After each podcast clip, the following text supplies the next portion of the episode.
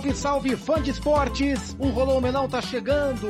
E está chegando em uma semana muito especial, acho que é a semana mais especial do futebol sul-americano. Semana, claro, de final da Copa Comebol Libertadores em Guayaquil, neste sábado, às 5 horas da tarde, horário de Brasília. Teremos um incrível e eletrizante duelo rubro-negro entre Flamengo e Atlético Paranaense. Você que curte os canais ESPN, e se você não curte, é muito improvável que você tenha chegado até a gente, mas para você que curte, já está acompanhando desde segunda-feira a nossa cobertura com a nossa equipe em Guayaquil, com a nossa equipe em São Paulo, em todas as plataformas, em todos os programas, e é claro que no Rolou Melão não poderia ser diferente. Então, de maneira evidente, óbvia, o Rolou Melão número 76, ele é destinado à grande final da Comembol eh, Libertadores entre Flamengo e Atlético Paranaense. E por isso, hoje estamos no nosso estúdio universal e virtual nas nuvens, eu e Mário Marra, cada um em seu estúdio remoto, apenas nós dois, porque o Mr. Eugênio Leal está em Guayaquil. E é lógico que o Eugênio participará desta edição do Rolou Melão, é o nosso representante, a gente fez uma reunião com a alta cúpula da Disney, com o Mickey, com o Paté, todo mundo na alta cúpula, e falou assim, nós exigimos que o Melão tenha um representante na final da Libertadores. E fomos atendidos, Eugênio Leal, com todo o merecimento, lá está, daqui a pouco ele vem. É, então eu estou um, um abraço forte, um cumprimento efusivo no grande Mário Marra, que é meu parceiro nessa empreitada. Fala Marra, tudo bem, né? Oi, Gustavo Zupac. Tudo bem? É, realmente acho que você falou muito bem, né? A semana muito importante no futebol sul-americano. Eu vou confessar uma coisa aqui que eu tenho pensado sobre isso. Isso não é culpa do futebol brasileiro. Mas, de certa forma, é, tá virando a Superliga, né? É, o futebol brasileiro tem dominado, tem dominado, eu sei, eu sei que não venceu a Sul-Americana, que, mas foi para final e tem ido com muita frequência. É, e não estou querendo aqui fazer uma coisa de velório em um dia festivo para duas grandes torcidas, né? Em uma semana festiva para duas grandes torcidas. Mas eu, com alguns cabelos brancos, eu começo a pensar, gente, assim, ah, será, será que vai ser? Porque não é bom ter só brasileiro, só brasileiro, por mais que seja muito legal para aquelas duas torcidas que estão lá. Voltando ao assunto, é muito festivo sim para o continente. Tomara que continue muito festivo e, e, acho que seria bom se de vez em quando pintasse é, adversários para questionar o poder do futebol brasileiro. Eu concordo plenamente, acho que essa é uma discussão muito pertinente. Assim, acho que para a Libertadores, essa soberania brasileira e, a, e, e, e, falando de poucos clubes, né? Embora a gente tenha o Atlético Paranaense nessa edição, tivemos o Santos na edição de 2020, mas a impressão que dá é que a Libertadores vem se tornando um clube de um torneio para times brasileiros e para poucos times brasileiros. E é claro que para o torcedor que vai vencer a Libertadores é uma delícia, é um tesão ganhar a Libertadores, é maravilhoso, é histórico. Mas para a competição a médio e longo prazo não é bom. E a, eu até acho que para os próprios torcedores desses times, ficar sempre a mesma batida também não dá o mesmo sabor. Eu acho que é, quando, quando era mais difícil ganhar a Libertadores, ela, ela tinha um, uma outra aura. Ela está ganhando uma aura de uma grande Copa do Brasil para poucos, e é o que o Marra falou. O Flamengo não tem nada a ver com isso, o Atlético não tem nada a ver com isso, o Palmeiras, que é o atual bicampeão, não tem nada a ver com isso. É uma característica que a competição, na minha visão, infelizmente, vai tomando para a essência que sempre moldou a Liberta. Mas esta edição será rubro-negra e será brasileira. Será de Flamengo ou de Atlético Paranaense. E para trazer o oficial pontapé para o nosso melão, não tem ninguém melhor do que o homem que vai narrar a final, né? Então a gente vai direto de Guayaquil com a voz inconfundível de Paulo Andrade, a voz da Premier League, a voz da Libertadores, ele que narrará Flamengo e Atlético Paranaense. Chega mais, Paulo. E rolou o melão! Então é isso, tá rolando o melão. Tá valendo já o nosso bate-papo sobre a 76 edição do nosso podcast, mais uma final de Libertadores. É, Mário Marra, para você foram, foram os dois melhores times da competição? Ou essa discussão ela é irrelevante quando se trata de um torneio mata-mata, né? Chegou quem mereceu chegar, sem que obrigatoriamente tenha sido a melhor equipe que você viu jogar. É. Uh, acho que as, as duas hipóteses valem, né? Assim, é uma final e quem chegou, chegou por competência tudo. Eu acho que a história do Atlético Paranaense ela foi se mudando tanto na competição que dificilmente alguém, além de um torcedor do Furacão, é, apontaria o, o, Atlético Paranaense como a melhor equipe da competição. O que não tira, de forma alguma, o mérito de ter chegado. Essa é uma competição de mata-mata que proporciona emoções à flor da pele a cada rodada pós-fase de grupos, né? Mas eu acho que o Flamengo foi a melhor equipe. Mesmo entendendo, Zupac, que a história do Flamengo, assim como a história do Atlético Paranaense, ela mudou em um determinado momento. Com saída do Carilli, de um lado, com saída do Paulo Souza, do outro. É, mudou muito. Para mim, mudou demais. No caso, mudou muito bem, né? Mudou para melhor para os dois. Eu acho que o Flamengo, por mais tempo, Flamengo e Palmeiras, né? Por mais tempo jogaram muito bem.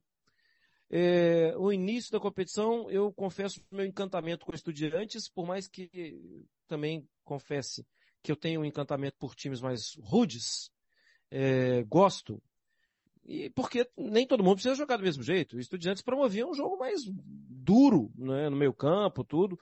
Mas eu gostei muito. Agora, o Estudiantes perdeu para o Atlético Paranaense. Ainda que, se até hoje vai ler jornais de, de La Plata, eles vão falar que não foi justo o resultado, porque foi um gol mal anulado, não sei o que, até hoje vai, vai ter isso. Mas, o Estudiantes perdeu.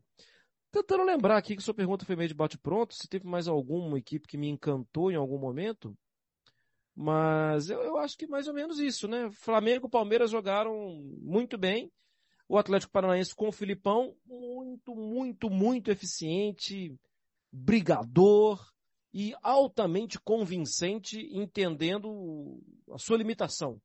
Não vou jogar aqui dando uma de herói porque eu vou morrer. Então, e tem uma ideia de jogo definida já há algum tempo, né? Mesmo diante do, do Filipão. Eu acho que o Filipão foi melhorando o time. Você pensa muito diferente? Não, eu, eu penso exatamente igual. Acho que a, a, primeira fase, os três melhores times, as fases de grupos, né? Os três melhores times para mim eram Palmeiras, Estudiantes e Flamengo. É, e o River, River fez uma primeira fase, que uma fase de, de grupos que eu gostei. Mas aí veio o mata-mata, o Palmeiras continuou bem até enfrentar o Atlético Paranaense. É, o Estudiantes não fez uma grande fase de mata-mata, o River também não. O Flamengo cresceu é, e o Atlético Paranaense com merecimento chega à final, mas acho que passa por esses times. O que me chama a atenção, e aí eu não, não sei, é uma questão de pesquisa, eu não me lembro de um time que pode ser campeão, como o Atlético pode ser campeão, que tenha tido três treinadores na mesma edição de Libertadores. Né? A, primeira, a primeira partida foi contra, com Caracas, foi o Roberto Valentim. É, o Fábio Carilli fez o miolo da fase de grupos. O Filipão fechou a fase de grupos e levou até a final. Não dá para dizer que é um planejamento, porque não é. O Atlético teve tropeços no seu planejamento, mas com o Filipão ganhou um, um corpo, ganhou confiança, ganhou um, uma, uma, postura de competição, como você mesmo disse, Marra, e chega a essa final. É, é o jogo mais importante da história do Atlético, na sua visão, Mário? Acho que sim, ah, né? porque já teve aquele com, com o São Paulo, São Paulo no Beira-Rio né? também, né? Que era muito importante. Eu acho que é do mesmo, muito, eu acho não, é do mesmo nível, certamente. Com uma vantagem é, para o de hoje, que passou a carruagem do dinheiro para o futebol mundial para alguns clubes, né? Essa carruagem do dinheiro, ela mudou completamente a, a vida do Chelsea, por exemplo mudou completamente a vida do Paris Saint-Germain, do Manchester City, em situações diferentes. E eu não estou falando que o Flamengo e o Palmeiras poderiam, eh, não seriam o que são se não fosse o dinheiro. Ah, mas o dinheiro permite muita coisa, né? Permite é, sonhar com sonhos bem, bem altos e permite ser bicampeão, tal, essas coisas de, de Libertadores e disputar tudo que é possível em, de 2019 para cá como é o caso do Flamengo, e se você volta no tempo um pouco antes, o Flamengo estava com dificuldade de se equilibrar. Se equilibrou, conseguiu ter um colchão financeiro legal, e agora, cá entre nós, azar dos outros. Mesma coisa do Palmeiras. Ah, a gente estava lembrando esses dias, né? Você vai se lembrar claramente, né, Zupac? Nem sei qual clube você fazia nessa época. Mas quando o Palmeiras esteve para cair mais uma vez no Campeonato Brasileiro, não caiu, e quando todos esperavam é, o Dudu no Corinthians ou no São Paulo, o Dudu deu o chapéu. Esse, o Dudu não, o Palmeiras deu o chapéu. Esse chapéu é um chapéu que proporcionou que o Palmeiras fosse hoje um clube que vai disputar tudo sempre, até fazer alguma coisa errada. é, que, que também acontece com alguma frequência no futebol brasileiro. Então, esses times se equilibraram, né? Demais. Financeiramente, se equilibraram demais. É... Nem lembro qual foi a pergunta. Não, era se. A pergunta é, é se era o jogo mais importante da história do Atlético. Mas, ah, mas, então. É... Mas aí, o Atlético Paranaense, o de hoje, para mim, tem uma, uma importância, não é. Mas, mas tem um heroísmo ainda maior, porque o Atlético Paranaense não é dos clubes, não tem a quantidade de dinheiro de televisão que tem Flamengo e que tem Palmeiras, a organização financeira que esses clubes tiveram que construir é uma organização de um montante muito mais elevado que tem o Atlético Paranaense, que só tem méritos. Para se organizar, mesmo não estando num grande centro como São Paulo, Rio, Belo Horizonte ou Porto Alegre, e ser um clube que é bastante competitivo, a ponto de tirar um Vitor Roque do Cruzeiro. É, e, e, inclusive, nesse tipo de discussão, eu sempre faço questão de lembrar a frase do, do presidente do conselho, né, que é quem manda no Atlético, que é o Mário Celso Petralha, que é uma figura muito polêmica e controversa e discordamos em, em vários e vários aspectos, mas essa frase eu acho muito marcante, que ele fala que o Atlético é o maior, é o, é o, é o maior clube do mundo, ou é o clube que teve o maior crescimento orgânico no mundo. Né?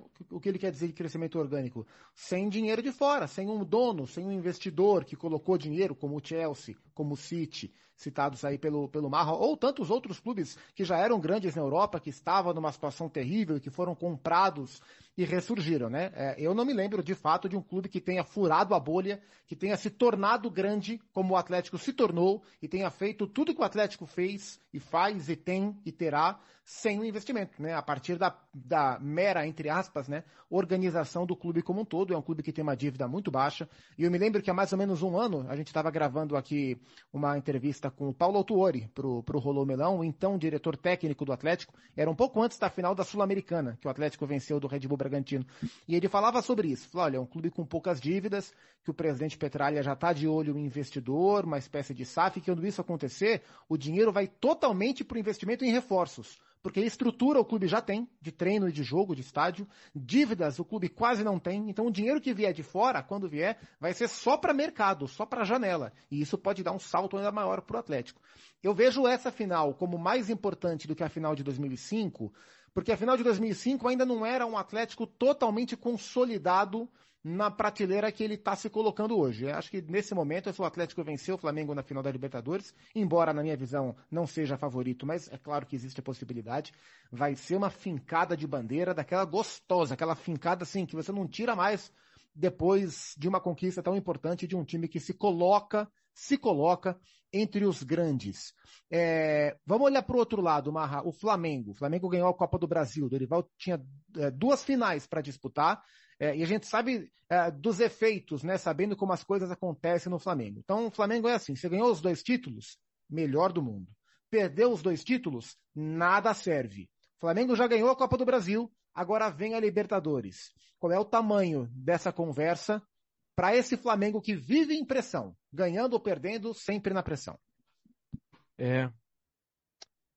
O legal de perceber é que não, cronologicamente, a gente vai falar aqui que o Flamengo foi evoluindo. O Flamengo tomou uma decisão, a meu ver, correta, quando tenta desvencilhar do fantasma do Jorge Jesus, depois da saída do Renato, e tenta é, manter um novo padrão de jogo, Zupac. E, na tentativa desse novo padrão de jogo, seria muito normal que é, desse errado. Isso faz parte, né? O Flamengo estudou o treinador, buscou tudo, e a gente viu que não deu, depois veio o Dorival. E acho que aí é o ponto. Não é só ter é, conseguido o que está conseguindo, o que pode conseguir, que é ser campeão em semanas diferentes de títulos muito grandes aqui no cenário nacional. É ser encantador boa parte do tempo. Porque em última análise, então, esquece, em primeira análise, o que faz o torcedor se tornar mesmo torcedor, ele ainda lá na, na infância, é, não é só o, a camisa que o pai deu, que o tio, é ir pro estádio e tal. É que tem que ter alguma conexão entre ele e o que ele gosta em campo. Eu acho que o tamanho desse ano do Flamengo, se o Flamengo levantar essas duas taças agora, é um tamanho de, o Flamengo levantou essas duas taças E o Flamengo foi encantador para seu torcedor. O Flamengo deu alegria para seu torcedor, circo para o torcedor. É, motivo de alegria, de festa. Eu acho que isso, eu, eu não sei qual é o fim disso, mas é um clube equilibrado, é um clube que tem uma torcida imensa e que joga bem. Eu acho isso difícil até, sei lá, o que vem pela frente aí. Porque vem mais dinheiro, vem mais encanto e tudo mais. Uma mudança de, de curso, de rota. E acho que a gente tem que falar muito sobre o Dorival, né? Porque nada parecia que seria assim tão fácil, até pelos jogos iniciais dele, perdendo alguns jogos.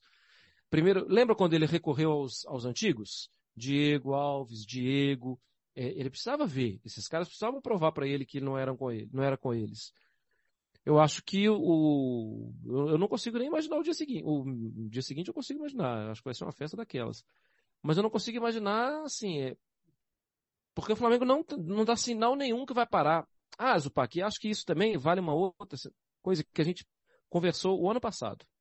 Eu acho que está quase na hora, ainda não dá para falar isso, mas está quase na hora de ser possível ganhar os três títulos, hein? O Cruzeiro era, até o ano passado, o único time que havia conquistado Copa do Brasil e Brasileiro no mesmo ano. Isso em 2003. Contra o Flamengo, afinal, inclusive. Copa do, Brasil, Copa do Brasil, que era no primeiro semestre na época, né? Isso. E esse é, esse é um detalhe, né? Sim. Era uma competição que terminava antes. Como a Libertadores Agora, também, né? A Libertadores também terminava no meio do ano. Ou seja, proporcionava se o time não desligasse as chaves, não ficasse pensando em férias e, ah, vou vender jogador agora que eu já enchi o bolso, proporcionava é, um pouco mais de calendário para disputar o Campeonato Brasileiro. O ano passado, apareceu um outro time que foi campeão de Copa do Brasil e campeão brasileiro. Por coincidência, também da mesma cidade, também de Belo Horizonte. É, e esse time ficou invicto na Libertadores, saiu da Libertadores invicto e ficou a um jogo de nos desafiar de falar é possível conquistar três. O Flamengo não está a um jogo de ser campeão brasileiro. Não, o Flamengo abriu mão mesmo do Campeonato Brasileiro, num português bem claro, há algum tempo. Precisou fazer essa medida. Mas na próxima temporada, se o Flamengo mantiver elenco e mantiver o Dorival, que já conhece os caras, que já sabe como é o dia a dia, por que não? Por que não talvez ter um elenco um pouco maior e buscar Copa do Brasil, Campeonato Brasileiro é, e Libertadores? Eu acho que pode ser possível. Eu acho que pode ser possível. Acho que começa a ser planejável. Acho que os clubes já, já podem, já está permitido planejar. A gente quer buscar tudo. Com os atuais elencos, acho que não dá. Mas precisa ter, precisa ter elenco mais cheio. E, e, isso também dá atrito lá dentro, né? O cara que não vai para o jogo do brasileiro, o cara que não vai disputar uma final de, de Copa do Brasil porque ele está sendo preservado para Libertadores. Mas eu, se sou dirigente, eu tento planejar. É, e, para, o, é o que você falou, o Galo esteve perto de, de se, se, candidatar a esse, a esse, feito. E não deixou de fazer por falta de elenco. Né? O Galo não, não deixou de, de ganhar as três competições porque faltou jogador. Foi por uma questão mínima, um detalhe de, de para chegar à final da Libertadores e lá tudo poderia acontecer. Eu, eu acho que a partir do momento em que a gente restringe a, os possíveis campeões dos campeonatos, e hoje isso acontece, é, o Corinthians brigou para ganhar a Copa do Brasil, quase ganhou, o Atlético está nessa conversa, mas é, os, os, títulos têm ficado entre o Flamengo, o Galo e o Palmeiras, com o Atlético Paranaense como único intruso até o presente momento, com Copa do Brasil e com, e com a Sul-Americana. Acho que isso fica um pouco mais factível. Se alguém conseguir, é um dos três. Mas claro que é mais difícil, sem dúvida mais difícil. E sobre o Dorival, falava sobre o Atlético Paranaense, que para o Atlético, eu acho que esse é o jogo mais importante da sua história para o Dorival, esse é o jogo mais importante da sua carreira. Né? O Dorival é um técnico bom, um técnico de qualidade, que tem em Copa do Brasil os seus grandes marcos. Uh, em 2010, com o Santos de Neymar, Ganso e companhia no encantamento, tava né? Tava lá em Salvador? Lá. No Barradão? Tava. Sim. Você não estava nesse? Nesse eu não estava, não. É, não. Passamos uma semana, chegamos uma semana, uma semana não, uns dias antes. Da... Que bons tempos, hein? Ótima companhia com o grande Deva Pascovitch. Em 2010, o Dorival campeão da Copa do Brasil com o Peixe. Doze anos depois, campeão da Copa do Brasil com o Flamengo. É bem que se diga, como lembrou o Mário, com dois times encantadores, e eu acho que isso marca, isso passa também pela maneira que o Dorival gosta que os seus times jogam, ele é um técnico que gosta que os seus times joguem para frente, mas é um técnico que sempre, nessa época aí de Santos, ele, ele passou durante um bom tempo pela prateleira para ganhar uma, para comprar uma vaga definitiva na prateleira dos técnicos de ponta. E aí a carreira dele virou para um outro lado depois, né? Ele passou a, a salvar times grandes de situações de rebaixamento. Salvou São Paulo, salvou Palmeiras, passou por Galo, passou por, por outros, por, por, por, Vasco, Série B com Vasco, e etc. Fluminense em 2013, naquela aquela polêmica edição do campeonato de 2013 que o Fluminense escapa, que a portuguesa cai, e de tribunal, etc e tal. Ele foi para esse lado, né? Até que ele chegou no Ceará. E eu, eu sinceramente acho que o Dorival não imaginava que a passagem dele pelo Ceará fosse uma passagem tão transformadora na carreira. E é bom a gente sempre lembrar, o Dorival não é que ele faz um grande trabalho no Flamengo. O Dorival tem uma temporada espetacular, porque no Ceará era um trabalho irretocável também, melhor campanha da Sul-Americana, até que o Flamengo vai lá e o tira, e ele faz o que faz no Flamengo. Ainda que no momento, antes da final, o time para mim viva o seu pior estágio técnico com o Dorival, o que não quer dizer que esteja ruim, só quer dizer que não é o, é o, é o, é o menos brilhante dos estágios técnicos. Esse time que vai jogar a final o time titular do Flamengo, não vence há quatro jogos, não venceu o Corinthians duas vezes, não venceu o Fluminense, não venceu o Inter, mas ainda assim é um trabalho espetacular, que para o Dorival pode significar um trampolim na carreira de maneira definitiva. Talvez eu coloque em conversa sobre seleção, eu acho precipitado, mas talvez eu coloque em conversa sobre seleção. Então é uma final que envolve muita coisa. Envolve muito para o Atlético, envolve muito para o Flamengo, envolve muito para o Dorival. É a última dança, né? The Last Dance do Filipão, que vai, vai, vai assumir outro cargo lá, lá no Atlético, ele mesmo já falou. Enfim, vai ser especial. Falando em Filipão, Mário, você espera, você acredita em alguma surpresa do Filipão? Você acha que ele. É, porque assim, olhando para o campo, o que, que o Filipão pode preparar para tentar parar o Flamengo? Porque eu imagino que a, a, a, primeira missão do Atlético não é nem encontrar o caminho de ganhar, é encontrar o caminho para parar o Flamengo, para num segundo momento tentar ganhar o jogo. O que é que você imagina que esteja passando na velha, vencedora e experiente mente do Luiz Felipe? Alguma maneira de surpreender. Eu acho que, tá, acho que ele está pensando nisso. É, já achei, pensei que o Vitor Roque não fosse entrar em campo contra o Palmeiras, apesar de saber que o Vitor Roque vem já de um tempo para cá, desde aquele gol do Estudiantes, ele não não está conseguindo entregar tanto assim. É, mas o Pac, este, o time titular me parece ter também, assim, é, colocado a final da Libertadores como prioridade máxima e não está conseguindo jogar, né? Já tem algum tempo. E se sim tem uma queda em técnica e em resultados no Flamengo, existe a mesma coisa do outro lado. É, eu acho que eu não sei se o Filipão está entre aspas, dopando emocionalmente muito esses, esses caras. E acho que é uma, é uma coisa muito diferente também, um jogo só. E a gente conhece muito o Filipão nessa de mata-mata, do primeiro jogo, do segundo jogo, criar situações diferentes.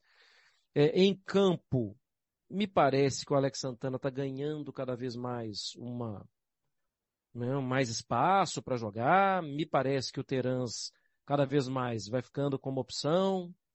É, a velocidade pelos lados do campo é algo bastante interessante. Agora, não dá para falar que é novidade hoje a gente perceber um trio de volantes com o Fernandinho sendo mais adiantado, até. Não é mais novidade. A gente viu isso acontecer na Libertadores. É, a gente viu isso acontecer na Copa do Brasil, inclusive. Ele saindo um pouco mais pro jogo. Será que ele está armando mais coisa? Pablo para segurar a bola? Eu não, não acredito muito, tá? Assim, eu, eu, não é que eu não acredito, eu não confio muito. Se o time vai jogar numa linha mais baixa e que vai precisar subir uma vez ou outra, um erro do Flamengo. Quem vai, aí vai dar o bicão para frente, pro Pablo dominar no peito e segurar dois, três segundos até alguém acompanhar, não é característica dele. Talvez seja melhor não dominar no peito e já partir em direção ao gol. Vitor Roque. Mas também não vai ser surpresa, é um ou outro. Não sei. Rômulo, que já fez gols importantes, eu já pensei nele também algumas vezes. Não sei.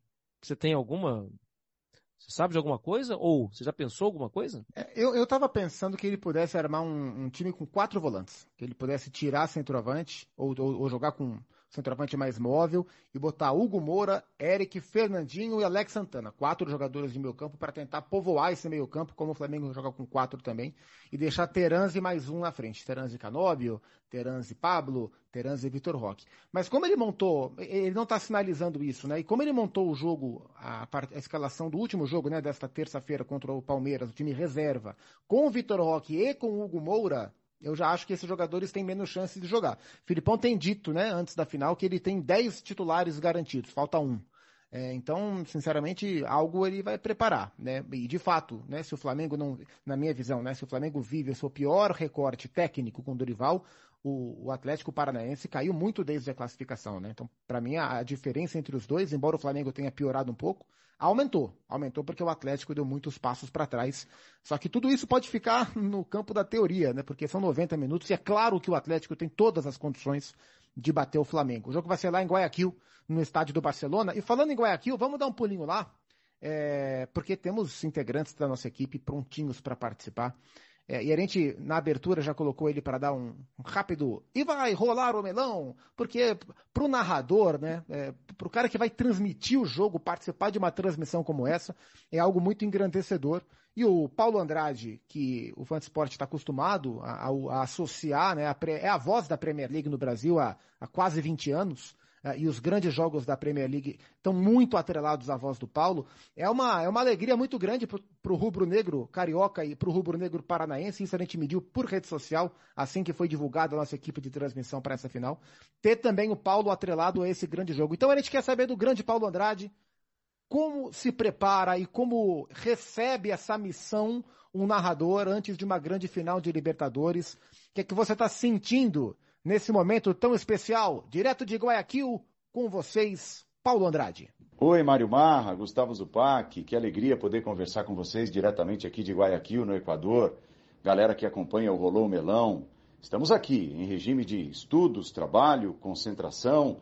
Esperamos uma grande decisão, uma grande final de Comebol Libertadores nesse sábado entre Atlético Paranaense e Flamengo. É, sobre a pergunta, o que representa para mim narrar a decisão da Libertadores, representa demais, porque assim, eu tenho uma carreira já de, de quase 20 anos eh, narrando futebol, estive envolvido em, em, várias e várias decisões, ainda bem, né?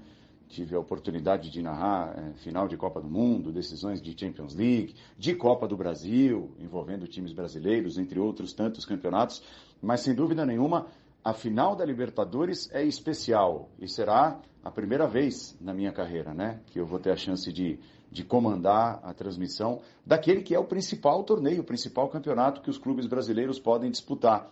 E chegaram mais uma vez à decisão dois clubes brasileiros de enormes torcidas. Então é um jogo que vai mobilizar não só essas duas torcidas, mas sem dúvida nenhuma é, boa parte, né, a maioria, a esmagadora maioria daqueles que amam o futebol no Brasil.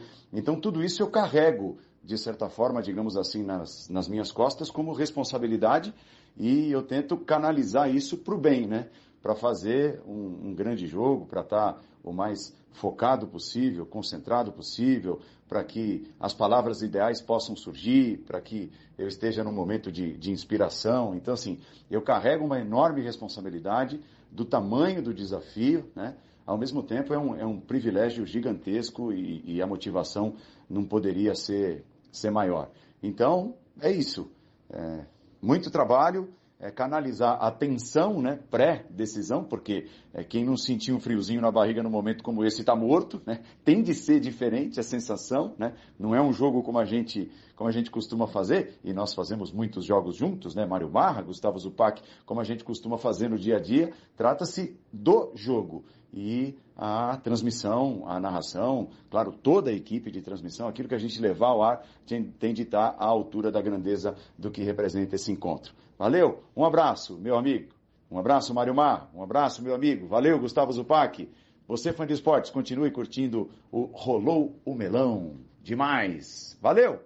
Muito bom, Paulo. Uma honra, uma honra fazer parte do mesmo time e vai ser uma honra acompanhar a sua transmissão dentro dessa final. Mais uma final histórica, mais uma trans, transmissão histórica para os canais ESPN. Só para passar aqui o time de cabine, né, para o jogo. Paulo Andrade vai narrar, Paulo Calçade vai comentar, O Zinho vai comentar também. Carlos Eugênio Simon vai trazer as informações, análise da arbitragem. Ainda temos lá em Guayaquil o nosso grande Eugênio Leal, o Pedro Ivo Almeida, o Jean Oddi, o William Tavares, as informações do Pedro Henrique Torre, do Mendo Bidlovski, da Lili Nascimento, da Duda Gonçalves, enfim, é gente pra caramba, é um, fora o nosso time de produção, coordenação, é, cinegrafistas, enfim, é, é, uma, é uma, uma mega operação, uma força-tarefa, fora a gente, né, que está aqui tocando toda a programação também. Continuamos em Guayaquil, Mário Marra, agora vamos falar com ele, né, com o Capitão América, o grande Eugênio Leal, é, que está lá em Guayaquil acompanhando essa, essa final também. O Eugênio que participou de boa parte da, da cobertura do Atlético Paranaense nessa caminhada do Furacão da Libertadores. E Eugênio, o que a gente quer saber de largada é qual, quais foram as primeiras impressões, não só sua, mas da nossa equipe como um todo, na chegada em Guayaquil para a cobertura da final. Fala Zupac, fala Marra, estamos aqui em Guayaquil, no Equador, acompanhando né, toda a preparação, toda a expectativa pela grande final da Libertadores, no próximo sábado, com transmissão da ESPN, do Star Plus. É, com uma grande equipe da ESPN aqui, né? Vários companheiros presentes. Eu estou destacado nesses dias para acompanhar o Atlético Paranaense mais de perto, junto com a Duda Gonçalves.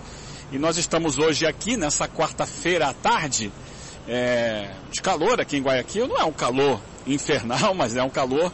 Estamos é, na porta do Hotel Sheraton, bem pertinho do aeroporto aqui de Guayaquil. Uma região mais moderna da cidade, mais nova, mais desenvolvida, né? É, do que outros, é, outros, outras localidades aqui, né? Da, da cidade de Guayaquil. Então, um bonito hotel, do outro lado da rua tem um, um, mega shopping center, muito grande, muito rico, né? Alguns prédios aqui na região é, de empresas, né? Aqueles centros empresariais modernos, envidraçados, altos, todos eles, todos eles aqui na região do aeroporto de Guayaquil. E, e o ambiente é esse, desde que a gente chegou, é claro, e todos sabem, todos têm acompanhado as notícias, né? Da onda de violência que cerca aqui a cidade de Guayaquil, especialmente na periferia de Guayaquil, mas também em alguns pontos importantes, até mesmo lá no entorno do estádio monumental, onde vai acontecer o jogo. Lá é uma região um pouco mais afastada do centro da cidade, mas a gente percebe também uma grande preocupação com a segurança. Então, por exemplo, aqui eh, na porta do hotel onde vai ficar hospedado o Atlético Paranaense, quando eu falo com vocês, o Atlético ainda não chegou, vai chegar mais para o final da tarde, é, há cerca aí de 40 é, pessoas ligadas à segurança. Alguns do Exército, alguns da polícia, alguns da Guarda Municipal.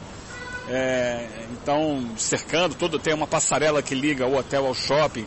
Já na passarela, alguns soldados, né, em todo o entorno do, do hotel também, na recepção do hotel. Uma segurança reforçada aqui para o Atlético Paranaense. E em toda a cidade, né? Desde a chegada no aeroporto a gente já percebeu isso, né? É, é esse clima de tensão, porque a cidade vive esse momento, né? No último final de semana, ali de, de sexta para sábado, foram 14 assassinatos na região de Guayaquil.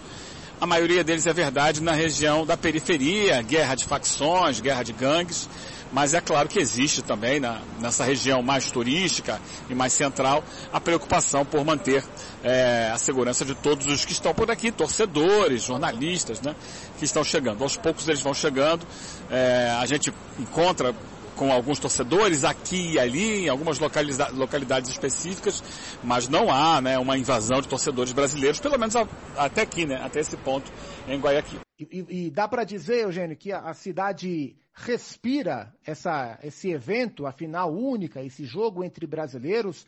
Como é que a cidade recebe essa competição? Olha, Zupac, é, você imagina é, se acontecesse aí em São Paulo uma final de Libertadores reunindo né, o Barcelona de Guayaquil e o Independente Del Valle? Fazendo uma comparação, né? Porque o Barcelona é como se fosse o Flamengo aqui, né? O Independente Del Valle é claro, tem muito menos tradição do que tem o Atlético Paranaense, mas é um clube também com menos, menos torcida e, e, tal. É, a gente imagina que seria difícil, né? Que a população de São Paulo pudesse parar para viver uma final de dois clubes que não são do país. É o que acontece aqui. É claro que há o interesse da imprensa, a imprensa local está atenta, tem feito muitas matérias, tem observado, há, muita preocupação quanto à imagem que se deixa da cidade em função da segurança, da recepção aos torcedores e jornalistas que aqui estão acompanhando a final e os que vão chegar.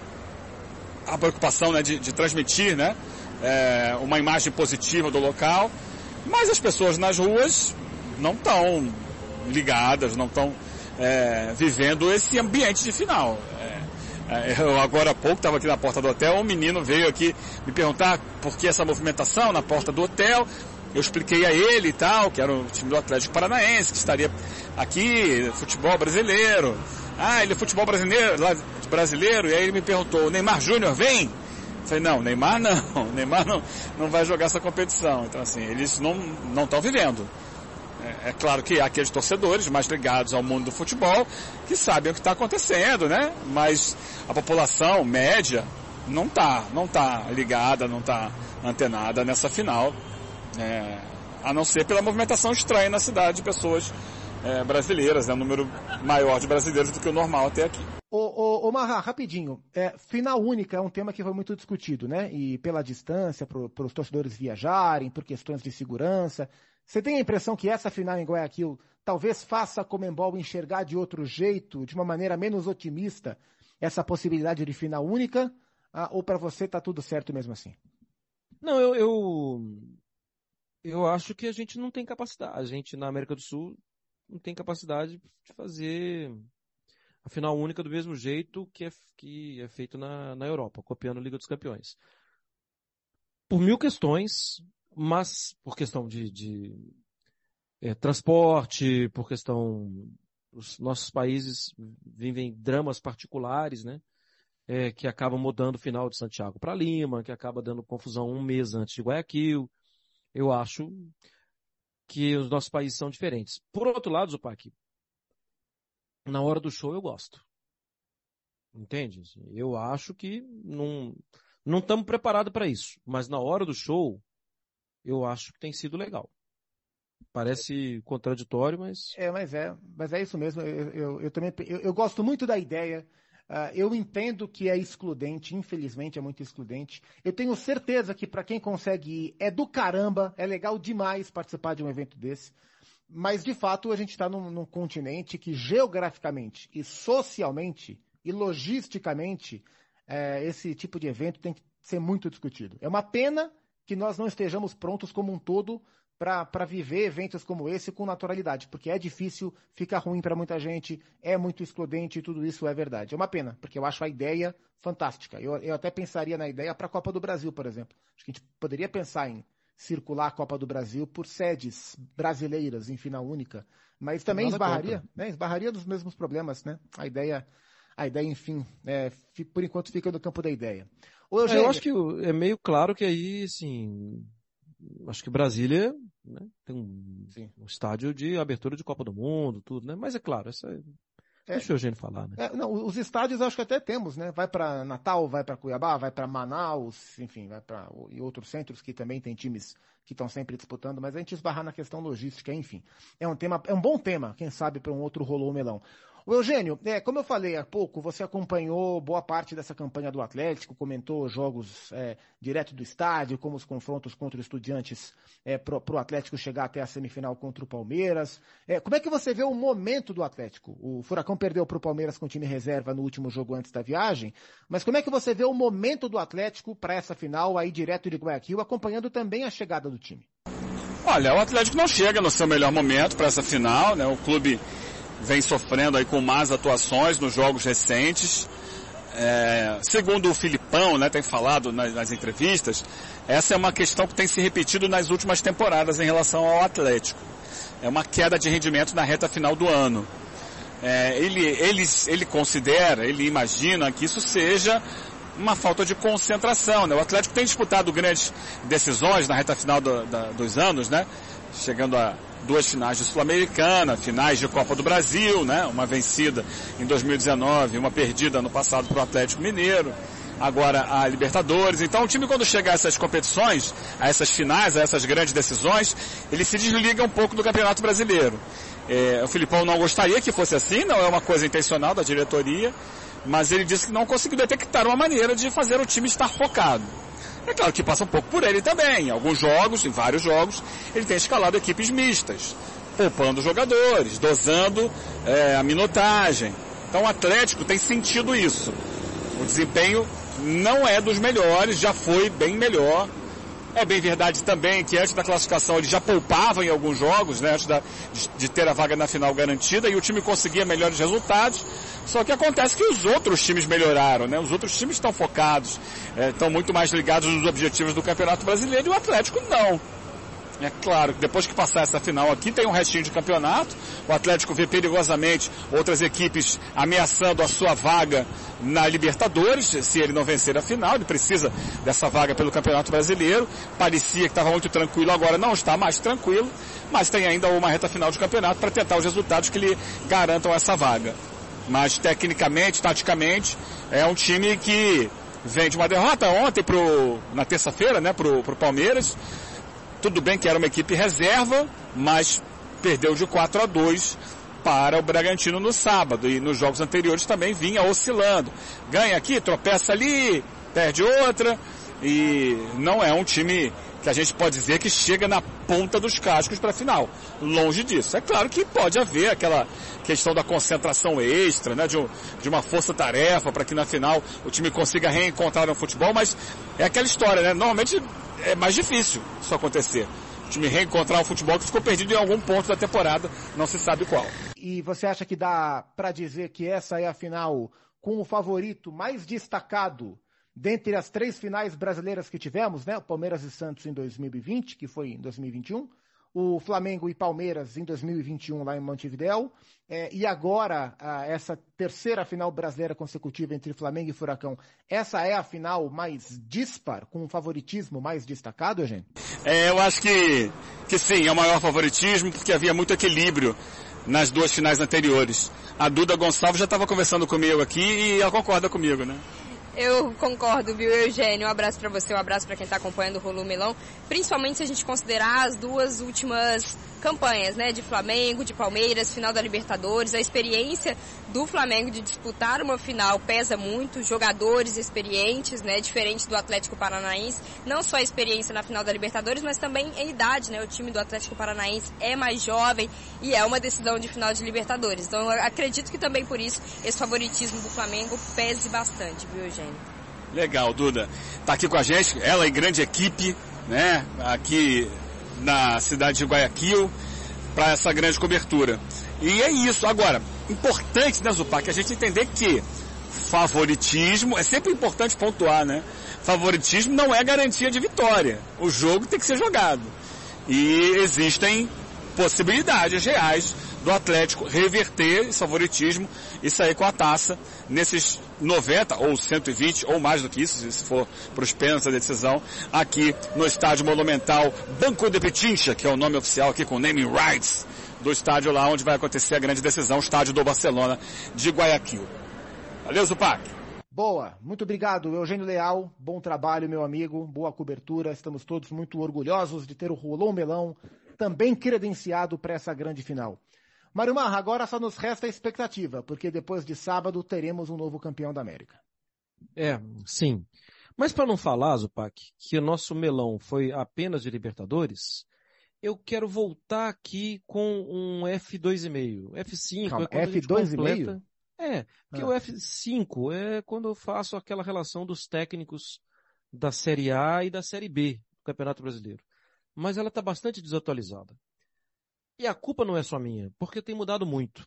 Por que F2,5? Porque eu estou aqui com uma pequena atualização, não é nem atualização, uma reflexão de como vai terminar o Campeonato Brasileiro da Série A. Ou pode ser que termine até pior. Quatro times dos 20 times que disputam a Série A do Campeonato Brasileiro, Zupac, não tem técnico. O Eduardo Souza, ele é interino no Atlético Goianiense, assim como o Orlando Ribeiro, é interino no Santos. Mas quem é o técnico do Juventude? Quem é o técnico do Havaí? Eu acho que isso não é legal para a competição como um todo. Mas também não acho que a CBF tem que agir, que a Liga teria que agir. Não. Isso mostra muito que os clubes não estão legais. hum, na hora mesmo de, de desenhar o que vai ser o seu, é. A sua luta na temporada. Especialmente, é, assim, tirando o Santos da conversa, especialmente o Atlético, o Havaí e o Juventude, são três times que podem, dois deles seguramente serão, talvez os três, podem ser rebaixados e largar mão de técnico antes mesmo da queda. Né? Isso de, o Santos é porque não conseguiu contratar mesmo, entendeu que, dado o mercado como está, o Santos nem executivo tem, né? Foi melhor ficar com Orlando, é, ou menos pior. Mas, de fato, é, um, é quase que um abandono de uma última tentativa e do projeto mal tocado para a temporada. O Juventude é o Lanterna, já foi, né? É, o Havaí vai também, infelizmente. O Atlético está tentando escapar. Tem até rendimento para escapar. Vamos ver como será nas, nas próximas rodadas do Campeonato Brasileiro, o Atlético que foi muito bem na Sul-Americana e foi muito bem também na Copa do Brasil dentro das possibilidades do clube. Mário Marra, ponto final, tá? Melão agora só semana que vem já com o campeão da América definido. Um abraço, viu, Mário Marra? Foi um prazer. Até. Valeu, obrigado ao Eugênio Leal, direto de Guayaquil, obrigado ao Paulo Andrade, também direto de Guayaquil. Acompanhe toda a cobertura dos canais ESPN e no sábado, 5 da tarde, Flamengo e Furacão, direto de Guayaquil, no Equador, mais uma final brasileira na Comebol Libertadores. Nós agradecemos o carinho de sempre com o Rolou Melão, as mensagens e a audiência. Conte para todo mundo, ficaremos muito felizes. Semana que vem, a edição 77 do nosso Melãozinho. Valeu, cuidem-se e até a próxima.